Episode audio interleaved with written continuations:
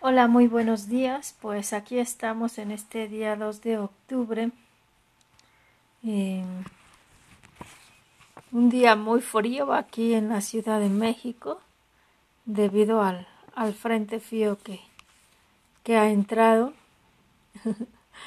Después de no sé cuántos siglos, nuevamente estamos aquí. Muy buenos días. Créanme que que me da muchísimo gusto poder estar nuevamente compartiendo con ustedes la palabra de Dios. Una super disculpa que no me había podido conectar. ¿Verdad? Este muchas cosas. Entre ellas, como les había dicho, eh, dificultad para la conexión de internet, después unos días de curso, después este, unas celebraciones de, de votos perpetuos y preparación para ello, después una preparación de, de una reunión de todo el día con, con nuestros integrantes de Provo, que son los equipos, los laicos que nos apoyan y para, para esto de las vocaciones. Una reunión muy bonita que, que fue a nivel nacional e internacional. Bueno, de ahí se me fue el tiempo. y los últimos días eh, preparando unos temas de con los escritos de Conchita para eh, unos jóvenes. Entonces de ahí ya se me fue el tiempo. Hola Silvia, buenos días. Gracias, qué alegría. Créeme que a mí también me da muchísimo gusto. Entonces, bueno, pues vamos aquí adelante. Eh, pues la verdad que buenos días también para los que ya están en podcast. Eh, Dios les bendiga, créanme que me da muchísimo gusto volver a compartir con ustedes la riqueza de la palabra de Dios. Y bueno, espero que hayan hecho su tarea, que cuando yo no me pueda conectar ustedes se metan a la palabra. Ahora hay muchas facilidades porque en internet ustedes buscan la palabra de Dios y entonces se pueden meter ahí. También aprovecho para pedir una disculpa. Hicimos un primer programa tanto en el canal de YouTube como en el Facebook sobre la palabra de Dios. Y con todas estas fallas ya no pudimos volver a transmitir que se tenía pensado transmitir cada ocho días o cada quince días en septiembre. De verdad una disculpa. Eh, tengo pendiente hacer la lista de, del estudio, de la guía para el estudio de la Sagrada Escritura y bueno, aunque no sea septiembre, es bueno tenerla ahí para que ustedes se vayan metiendo. El día de hoy también las lecturas están muy bonitas y, y pues es algo, yo digo, ¿a dónde me meto? ¿A la primera lectura que es de Job o al Evangelio? me decidí por, por la primera lectura. Bueno, el día de hoy estábamos celebrando en la iglesia la memoria de santos ángeles custodios. Dice, la vocación de los ángeles consiste primero que nada en contemplar al Señor en el cielo y alabarlo sin cesar. Pero de acuerdo con la Sagrada Escritura, el Señor les ha encargado presentarse ante los hombres en una forma fraternal. Esto es lo que recordamos al festejar a los santos ángeles custodios o ángeles de la guarda. Hola Edith, saludos, muy buenos días.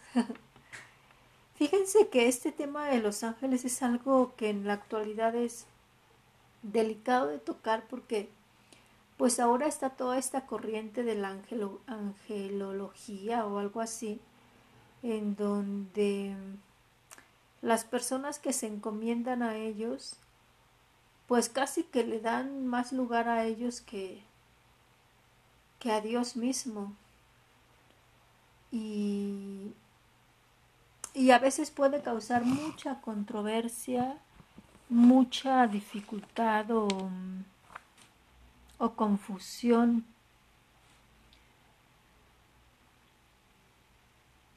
Sí, mucha controversia, confusión, ¿verdad? En las personas que, que no están muy adentradas a la iglesia, que no tienen una formación sólida. Lo que yo les puedo decir, tengan cuidado, ¿verdad? Tengan cuidado.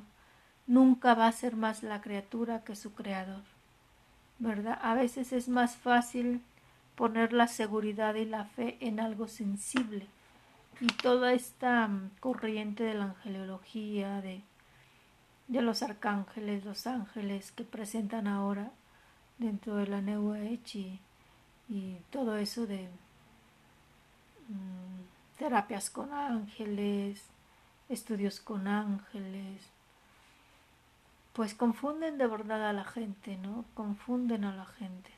Entonces yo les digo, tengan cuidado.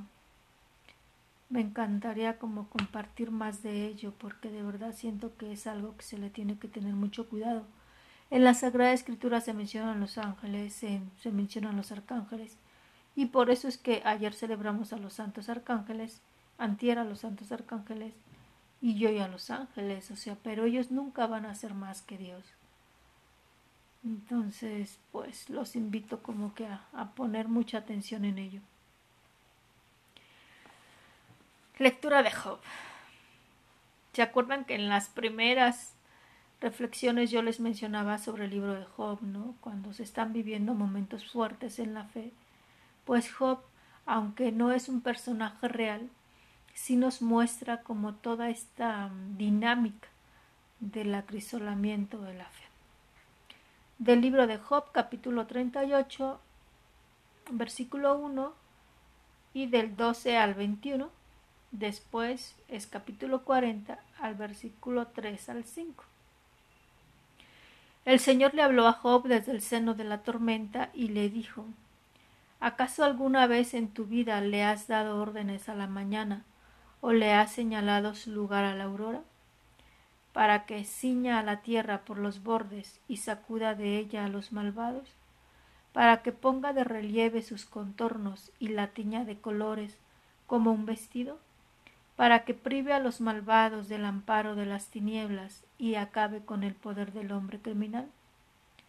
Has llegado hasta donde nace el mar o te has paseado por el fondo del océano, se te han franqueado las puertas de la muerte ¿O has visto los portones del país de los muertos? ¿Has calculado la anchura de la tierra? Dímelo si lo sabes.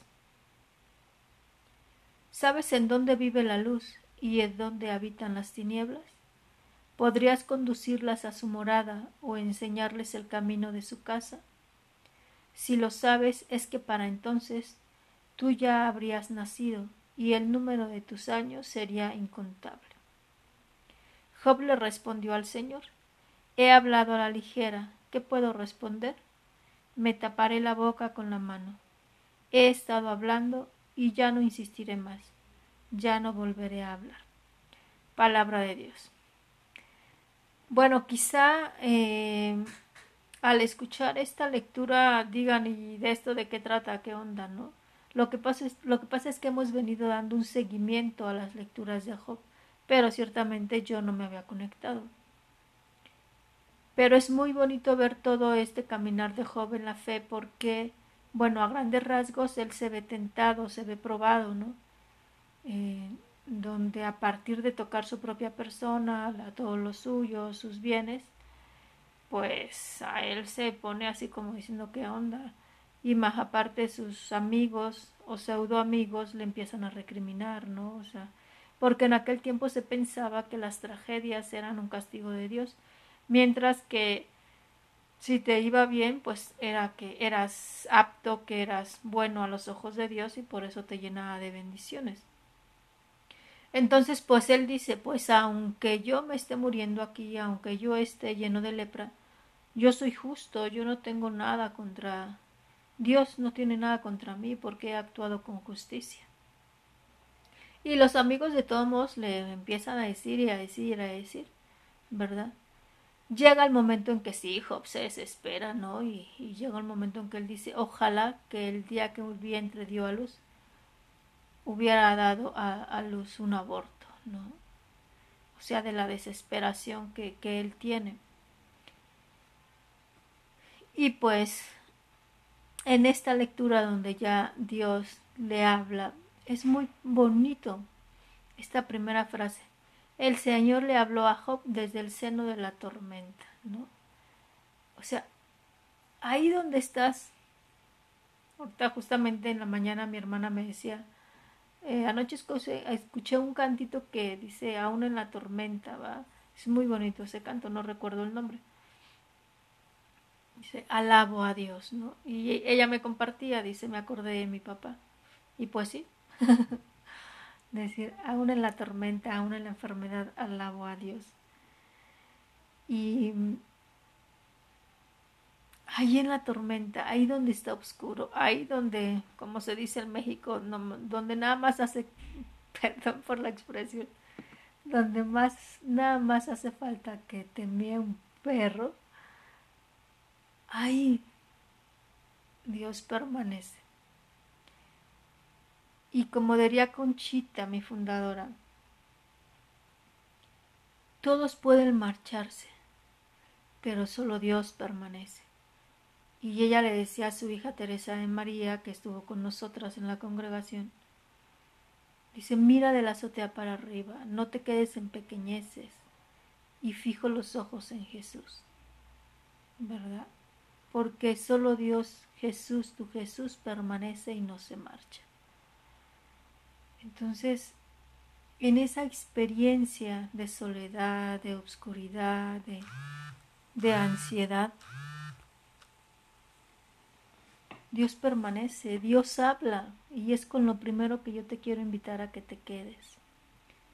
Y bueno, habla y también te, te confronta y te dice, oye, tú conoces el origen de estos días, tú estuviste para darle órdenes a esto y aquello, tú conoces el fin del mar. Pues así como que nos dice, mejor quédate calladito, ¿no? Sin embargo, yo me atrevo a decir que no lo hace en el afán de, de no hables, ¿no? Al contrario, Dios es un Dios de amor y nos dice, ven, que yo te consolaré, ¿no?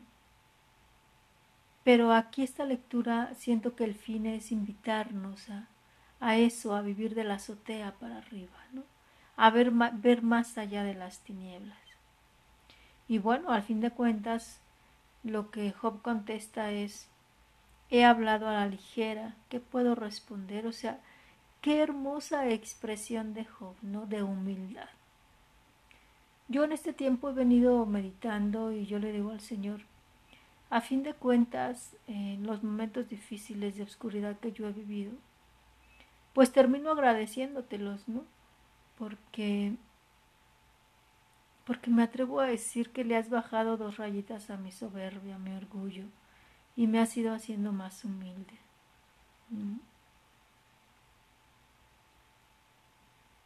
Y, y siento que esta ha sido la actitud de Job. He hablado a la ligera. ¿Qué puedo responder? Me taparé la boca con la mano. He estado hablando y ya no insistiré más, ya no volveré a hablar, ¿no? O sea, como decir, ya no abriré la boca para decir tonteras, ¿no? sino para alabarte, para darte gracias. Pero vuelvo a decirlo, esta, esto se, esta actitud se toma después de todo un proceso. Y, yo sí me atrevo a confirmar que Dios no se enoja al estarle uno diciendo, ¿no? al estarle compartiendo nuestros dolores, al estarle compartiendo nuestras oscuridades, hasta nuestras dudas, ¿no? Lo importante es que no te alejes de Él, sino que todas esas dudas, todas esas obscuridades que lleves, te lleven a Él y las vivas en Él y con Él, ¿verdad? Y verás cómo Él te va a ir dando luz, porque pues Él es la luz misma, ¿no? Y en Jesús, Él es... Ya se me está terminando el tiempo en podcast. En Jesús, pues Él es el mismo, es Dios, ¿no? Y Él vivió la oscuridad de la fe. Y, y se adentró y al final salió triunfante. Entonces, pues te invito a que esa sea tu actitud el día de hoy. Y no olvides dejar tus comentarios en qué podemos enriquecer por, no olvides dejar tus comentarios porque acuérdate que compartiendo la fe se enriquece. Métete al Evangelio y reflexiónalo. Es Mateo capítulo 18 del versículo del 1 al 5 y después versículo 10. Un abrazo, Dios te bendiga, tu hermana Guadalupe Ortega, religiosa de la Cruz. Bendiciones.